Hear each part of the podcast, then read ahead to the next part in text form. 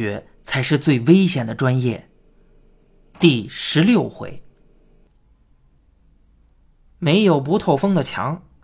王老师叫停通信的原因，有人打听出来，过来向学长和同学求证。对这种人，学长一概不搭理，因为他自己也没搞清楚是怎么回事他本以为按照同学那么鸡婆敏感的性格，肯定会添油加醋的大肆渲染一番，但是恰恰同学并没有按套路出牌。凡是有人问他：“哎，听说给你写信的中学生是精神病是吗？”这同学呢就信誓旦旦的说：“根本没那回事儿，人家小姑娘好着呢，不是你们想的那样。老师叫停通信有他自己的考虑。”但是这回答太官方口吻了，没人信，反而事与愿违的助长了八卦的流传。有的人了解的比较深入，还会问到那张出问题的照片这同学哈哈一笑说：“那就是小姑娘本人啊，本来就是有这样的人呀，这也讨厌，那也看不惯。”其实他所讨厌的东西，自己身上都有。这小姑娘讨厌的就是她自己，所以呀，也不算虚构，就是换了一种表达方式而已嘛。同学理论水平不够，不知道这种心理状态该用什么来阐述。学长听到他这种解释，不知可否啊。他看明白一点，其实那同学内心。非常害怕，同学愿意用一知半解来麻痹自己，学长不拦着。从第一次察觉到小姑娘有问题的时候，他就知道这哥们儿胆子太小，还容易陷入联想。他要是能这样说服自己，也没有什么不好。只是后来停止通讯后，王老师对小姑娘的事儿。闭口不谈，让学长总觉得有事儿悬在心里，很不踏实。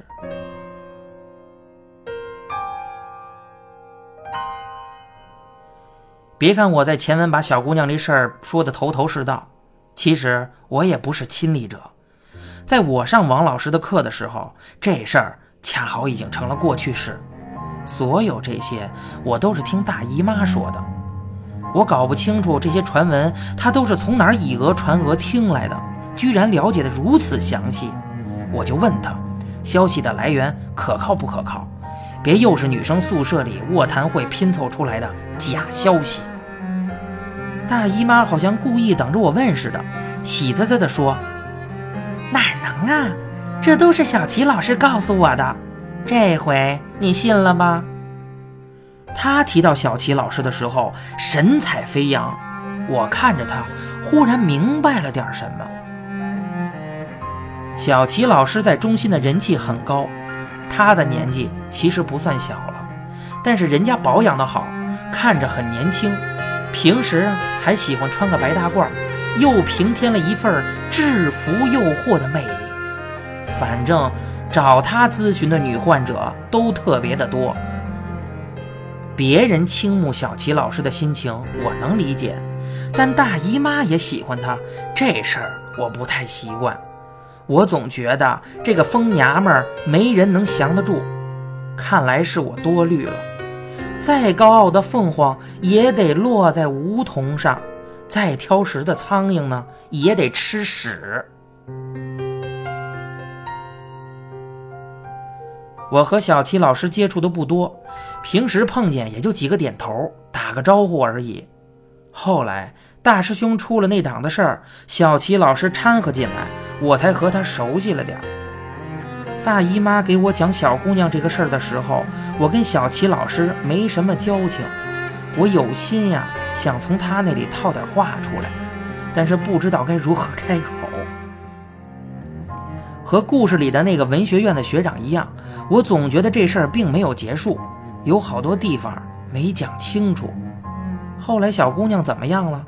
那照片上的女孩到底是谁？这些可都没说呀。说来也巧了，正在我终日盘算这些的时候，小齐老师居然主动找我说话。有一次，我在他办公室门口被他逮住，他拉我进去，问道：“你是不是上了王老师的课？”我说：“齐老师，您消息滞后了，那课已经上完了。”两周前刚考的试，成绩都下来了。小齐老师歪着嘴笑了笑，自言自语地说：“嗯，还考试了。”我说道：“可不嘛，而且全是主观题，五道案例分析，连个能蒙答案的题型都没有。”小齐老师听了却说。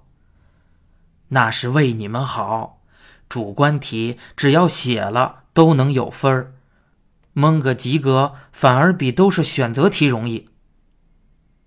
不能否认，小齐老师说的对。他又继续问道：“本，老老师知道你上了王老师的选修课，没有说什么吗？”我心想。绕了半天弯子，估计这才是正题吧。我使劲儿跟那儿回忆，想不起来姥姥因为我选课的事儿发表过什么意见，只记得她当时提醒我尽量多选，先把学分凑够，别都留到大四。我分析小齐老师的话里的意思，难道姥姥应该对我上王老师的课有什么意见吗？如果她应该有意见的话，这个意见应该是正面的还是负面的呢？我反问：“齐老师，有什么问题吗？”小齐老师斩钉截铁的回答道：“没什么。”听他这么说，我就有点不乐意了。套了我这么多话，我问他点事儿，居然跟我玩无可奉告那一套。我又问齐老师：“那您知道王老师让我们考试的原因吗？我听说上学期好像出了点什么事儿啊。”可能是他看出来我不高兴了，而且我俩在办公室里没有别人。小齐老师这一次特别痛快地承认了，他点头说道。的确出了点事儿，这反而让我不知道该怎么问下去。他问道：“你怎么知道的？”这齐老师呢？没等我回答，又跟那自言自语：“哎，这也不算什么新闻了，好多人都知道，你知道也正常。”我说：“齐老师，您能不能说的详细点？”那个小姑娘到底是怎么回事？那照片上的人到底是谁呀？小齐老师笑着摇头，说道：“这个我可回答不了啊，我也不知道。”齐老师这个如沐春风的笑容还真是让人受不了。他说：“上学期王老师去中学找小姑娘之前来找过我商量。”从中学回来之后啊，我们两个人也聊过这个事情。再后来啊，王老师就不来商量了，所以我也不清楚啊。但是在中学的经过，小齐老师可是了解的。那一次，王老师找小姑娘面谈，他打算同时也找信中所说的女同学聊聊天儿。他当时心想。反正一只也是赶，两匹也是放，大老远的跑来一趟，不如一锅端了，把两个女孩子都见见，说不定还能从侧面解开心结。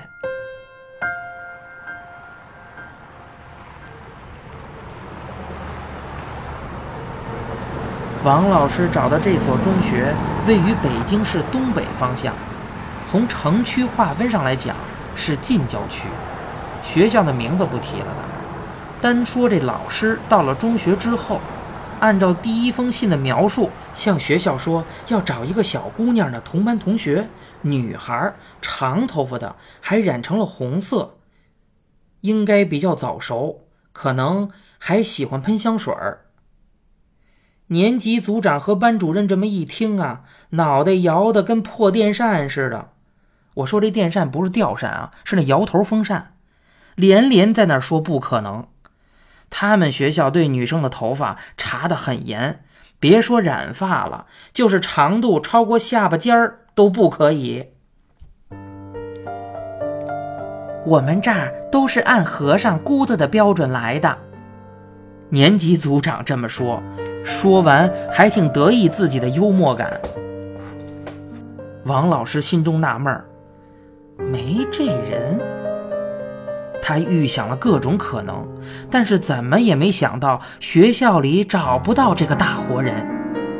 王老师心思如电，刹那间脑电波百转千回，推测了 N 种可能。不过，等他一见到小姑娘本人，这些心思瞬间就全都忘了。王老师借用音乐教室。和小姑娘见面，为什么要在音乐教室呢？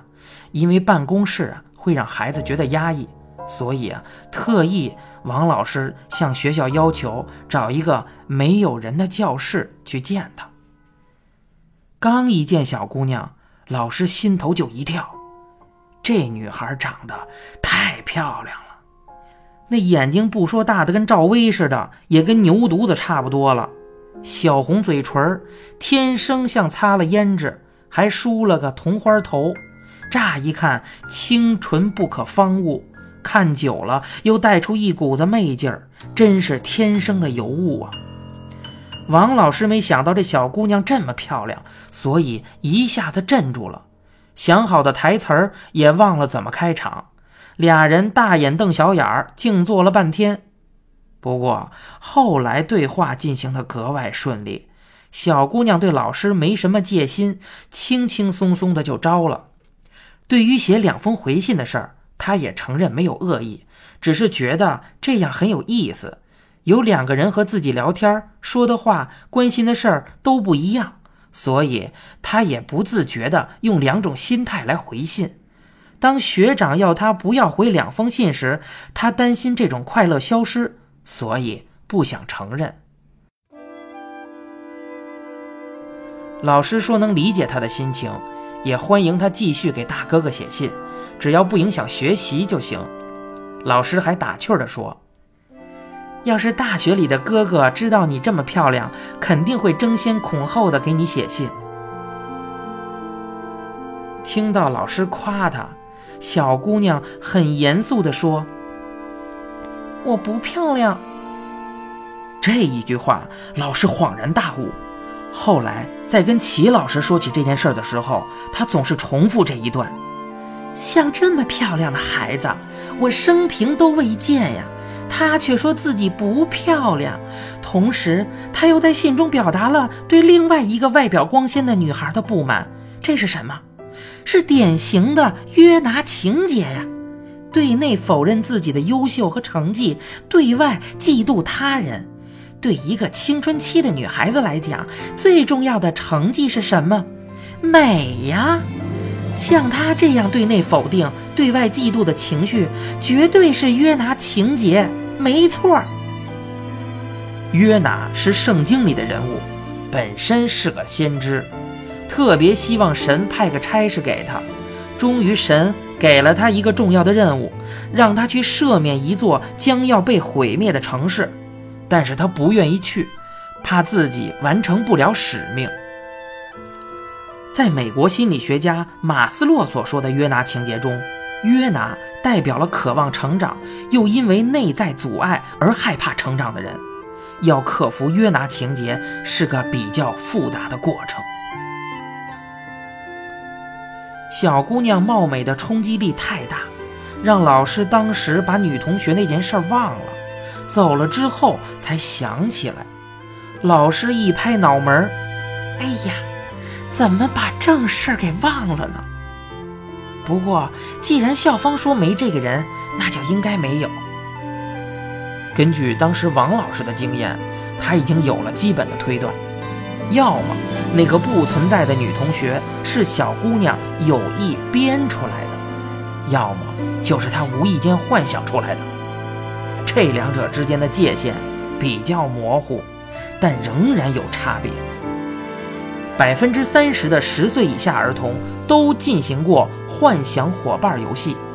这种游戏在缺乏陪伴的家庭中更易发生。这个小姑娘的父母工作特别忙，一个月见不到几次，这点条件是非常吻合的。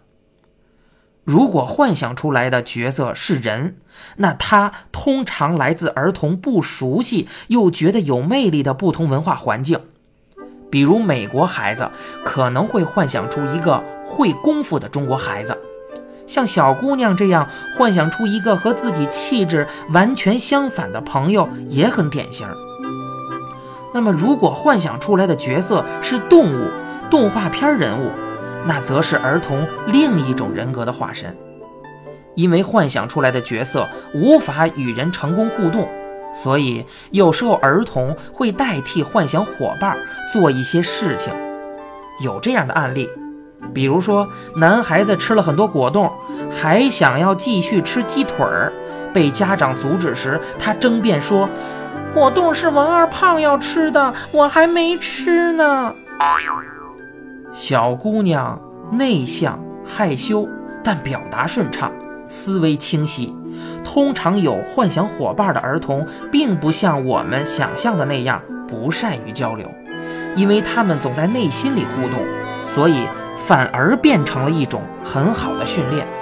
这样说来，如果诸位发现自己的孩子有幻想出来的小伙伴，完全不必着急，这是好事儿。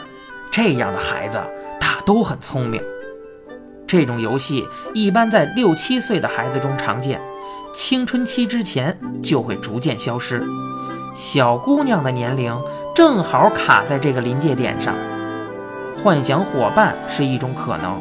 这样可以顺畅地解释女同学的存在，纯粹的编瞎话也是一种可能。谎言的诱因和幻想伙伴雷同，都是因为无聊、寂寞、不受关注，但存在一个主观上是否能认清认知的区别。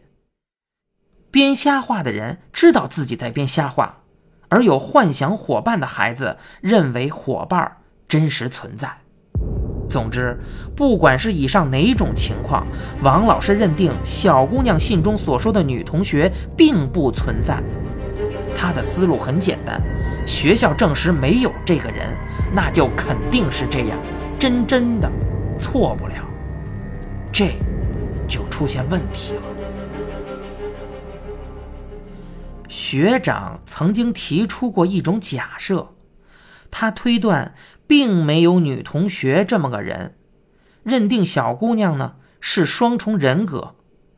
我们把这个假设作为一个突破口想一想，双重人格乍一听是有可能的，但是在得知了大量细节后就变得不合理了。王老师见过小姑娘之后，言之凿凿地说，她肯定不是双重人格。当然，她有误诊的可能性，但是后面还有照片这件关键的证据。王老师说的是，像这么漂亮的孩子，我平生未见。这样具有冲击力的容貌，老师应该一眼就能分辨出小姑娘不是照片上的人。如果照片上的女孩就是小姑娘本人，那么一切情况都在老师的掌握之中，不管是谎言。幻想伙伴，或是双重人格，都是我们专业内有迹可循、能够解决的。但是老师看过照片后的反应太反常了，所以老师去中学的探访，并没有让问题变得简单明朗，反而引导出一个更不可思议的答案。我觉得这种不可能，王老师和学长都是想过的，只是被他们本能的。否决掉了。我的意思是，那个女同学可能真实存在，但是别人却不知道，只有小姑娘知道。